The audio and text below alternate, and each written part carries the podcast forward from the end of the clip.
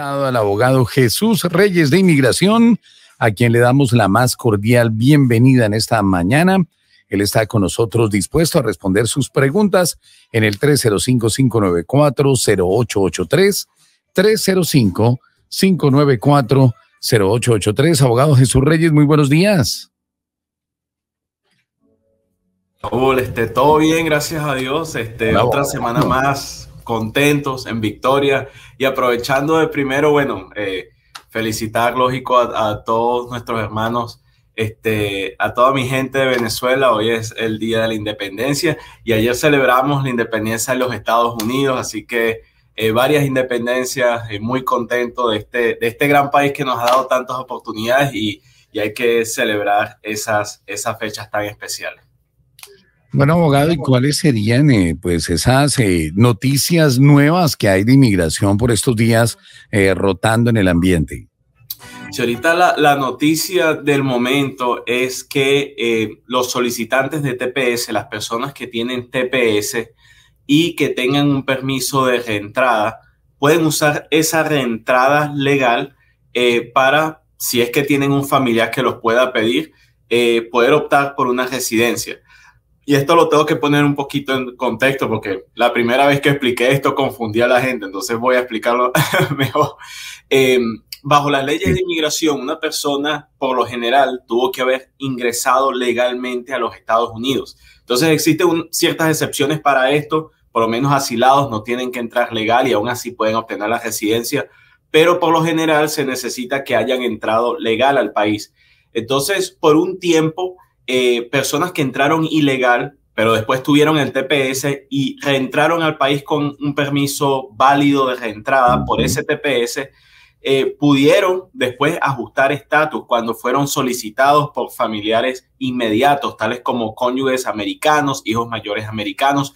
Esto paró por un tiempo, así que mucha gente que tenía TPS, que por primera vez entró ilegal al país, no pudieron ajustar. Ahora eso volvió a cambiar a favor de la comunidad inmigrante, lo que quiere decir que si usted entró sin documentos a los Estados Unidos eh, y después pudo obtener el TPS y después con ese TPS pudo entrar legalmente y usted tiene un familiar que lo pueda pedir, esas buenas noticias para usted porque ahora sí puede solicitar la residencia.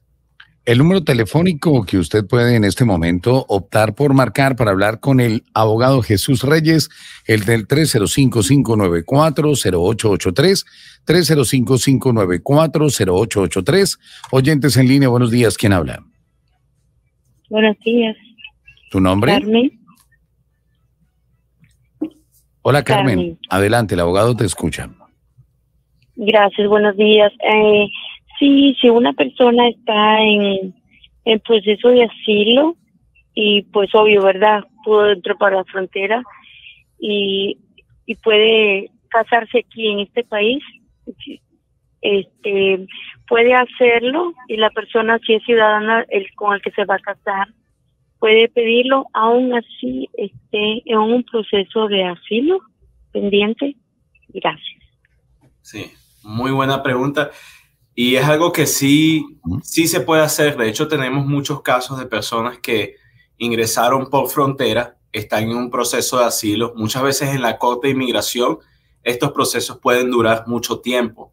Entonces, en ese tiempo hay personas que eh, logran eh, contraer matrimonio, eh, se enamoran y estas, estos solicitantes ya tienen otra opción.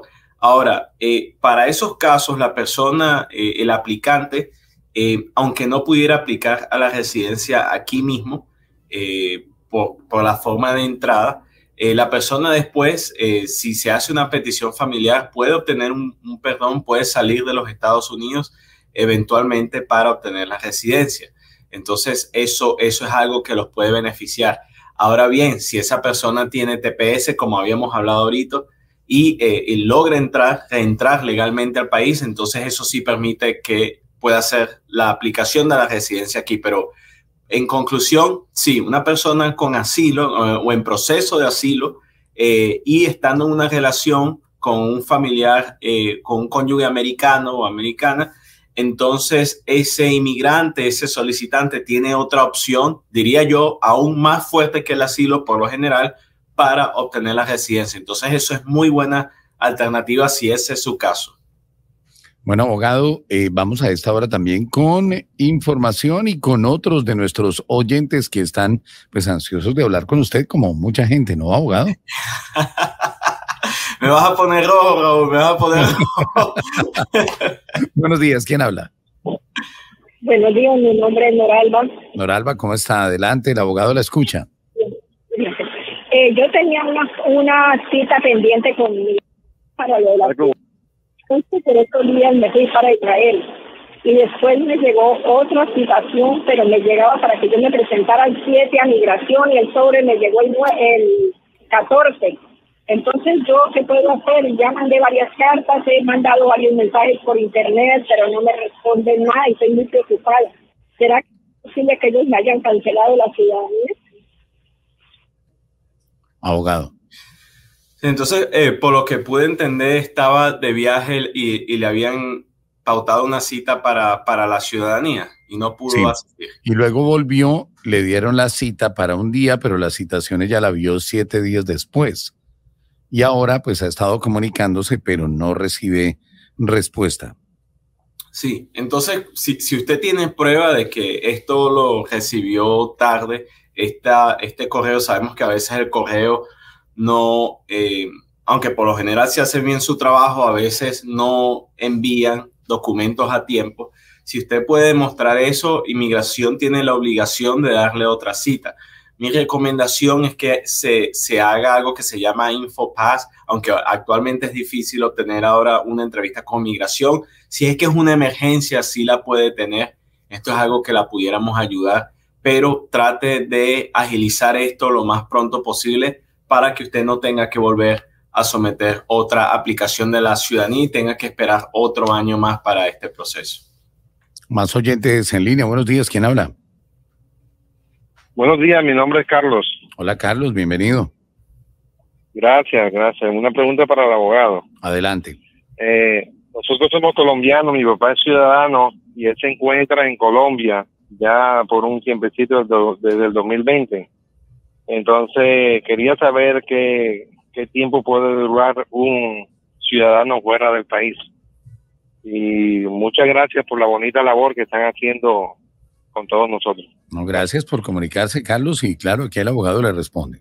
Sí, gracias. Este, entonces, Carlos, lo, lo bueno de eh, ser ciudadano americano es que uno puede, independientemente de la ciudadanía, poder vivir en cualquier país en el mundo y estar permanentemente en, ese otro país y no corre riesgo, en este caso su padre, de perder la ciudadanía. Entonces él va a mantener, él, puede que se retire en Colombia y él sigue siendo eh, ciudadano americano. Entonces esa es una de las ventajas de la ciudadanía que es diferente a la residencia. La residencia permanente sí hay que tener cuidado porque si uno se queda más del tiempo debido, entonces eso sí puede perjudicar a la persona y sí se le puede quitar su residencia. Eh, ahora bien, su padre, si él está interesado, él puede someter una solicitud para, para usted, Carlos, y también para su familia, si está casado y tiene hijos menores. Esto es una simple eh, petición familiar y, y, aún él estando allá, él puede someter esa petición para ustedes para que en un futuro, eh, si está interesado, pueda obtener estatus legal en, en este país. Muy bien, eres el abogado Jesús Reyes. Llamadas a esta hora. Buenos días. ¿Quién habla? Hola, mi nombre es Daniel. Hola Daniel, bienvenido. Ahí está el abogado escuchándole hasta ahora. Eh, la pregunta mía es, tengo eh, una cita en la corte para ajuste de, la residencia permanente por matrimonio y eh, anteriormente el abogado había comentado que los fiscales podían tomar decisiones antes que se desarrolle la corte o algo así. ya llevo varios tiempos que se ha retrasado esa cita y para saber si eso sería factible, si se pudiera hablar con el fiscal para resolver esas situaciones. Muy bien. Abogado. Definitivamente que sí. Si es que eh, su pareja es ciudadana americana, usted entró legalmente a los Estados Unidos, es decir, usted entró con una visa.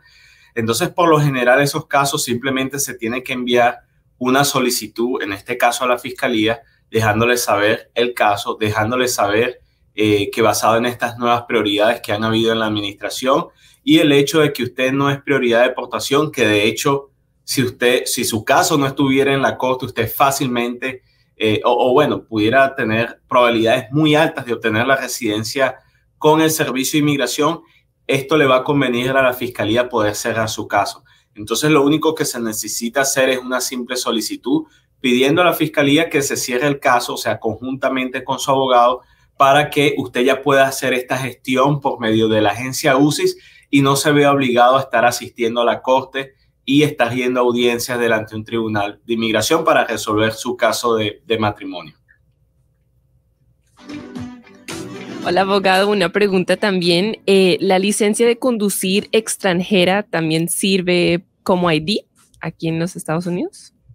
La licencia de conducir extranjera. Entonces, eh, a veces lo toman, mi recomendación es que cuando una persona venga a los Estados Unidos, sobre todo como turista y tenga su licencia, eh, con un pasaporte vigente, ese, ese aplicante puede obtener una licencia válida de cualquiera de los estados aquí en los Estados Unidos. Entonces, eh, sabemos que muchos oficiales desafortunadamente han puesto en, en, un problema a personas que este, ellos detienen y no tienen ningún tipo de identificación, solo las, las cédulas de sus países. Entonces no recomiendo que usted dependa de eso. Si usted vino como turista, usted fácilmente puede optar por una licencia en el estado donde está. Definitivamente aquí en la Florida ese es el caso. Y si usted no vino legalmente, pero está en un proceso legal, la gran mayoría de los procesos le permiten a usted ya con el recibo de ese proceso poder ir a donde se sacan las licencias en el DMV y con un documento, algún documento de identificación y un recibo de inmigración que usted está en un caso eh, con ya sea inmigración o con la corte, esto le va a permitir obtener una licencia oficial aquí en el estado y prácticamente cualquier estado de los Estados Unidos. Bueno, abogado, pues qué segmento tan interesante y qué buena la ayuda para toda nuestra audiencia. Una última llamada, buenos días. ¿Quién habla? Buen día. Hola. Hola, buenos días. Adelante, el abogado te escucha. Hola, hola, buenos días. Eh, Moralba Rodríguez. Hola, Moralba. Adelante, aquí está el abogado eh, Jesús Reyes. Eh, bendiciones. Bueno, yo tengo una pregunta. Yo tengo un hijo que está en Venezuela de 35 años que se quedó ilegal aquí cuando era menor de edad, era pequeño, se quedó año y medio y pasaron como unos ocho años. Eh, él se fue para Venezuela al año y medio a estar aquí y después solicitó la visa, se la volvieron a dar por diez años y, y, cuando pisó de migración lo agarraron eh, unos policías, no sé si federales, y me lo llevaron a la cárcel eh, federal y me lo tuvieron ahí preso un mes Luego, eh, él fue a corte varias veces y la juez le dio cinco años de castigo sin poder entrar acá. Eh, ya de eso hacen como, creo yo, como unos cuatro o cinco años, ya él pagó todo, ya él pagó todas sus deudas. Quería saber cómo hago para que él pueda solicitar nuevamente una visa y pueda volver aquí. Abogado.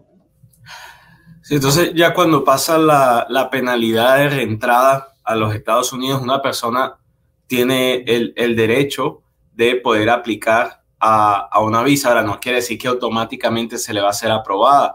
De hecho, le soy honesto, a veces es difícil cuando la persona ya ha tenido, digamos, un historial con inmigración eh, que a la persona le den la visa, más no quiere decir que sea imposible.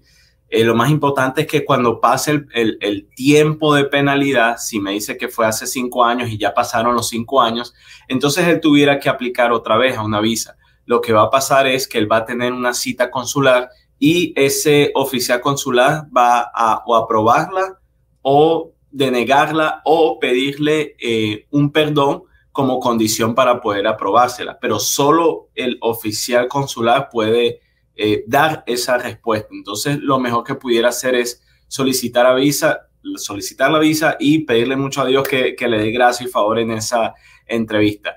Eh, también les recomiendo que si él tiene alguna situación médica especial o hay alguna circunstancia especial donde eh, amerite que venga con un parol humanitario, una visa humanitaria, entonces eso también pudiera ser una opción para él.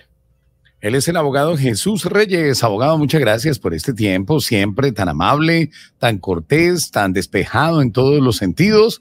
Le agradecemos mucho por estar aquí. Un abrazo, Raúl. Te quiero mucho. Saludos. al muñequito, que hoy no, sale, el muñequito. Oh, no, no, lo tengo aquí guardado. Sí, porque es que está descansando. Ah, mírelo, mírelo, mírelo.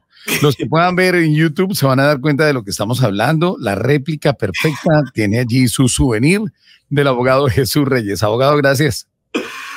Un abrazo, cuídense. Un abrazo para usted, abogado.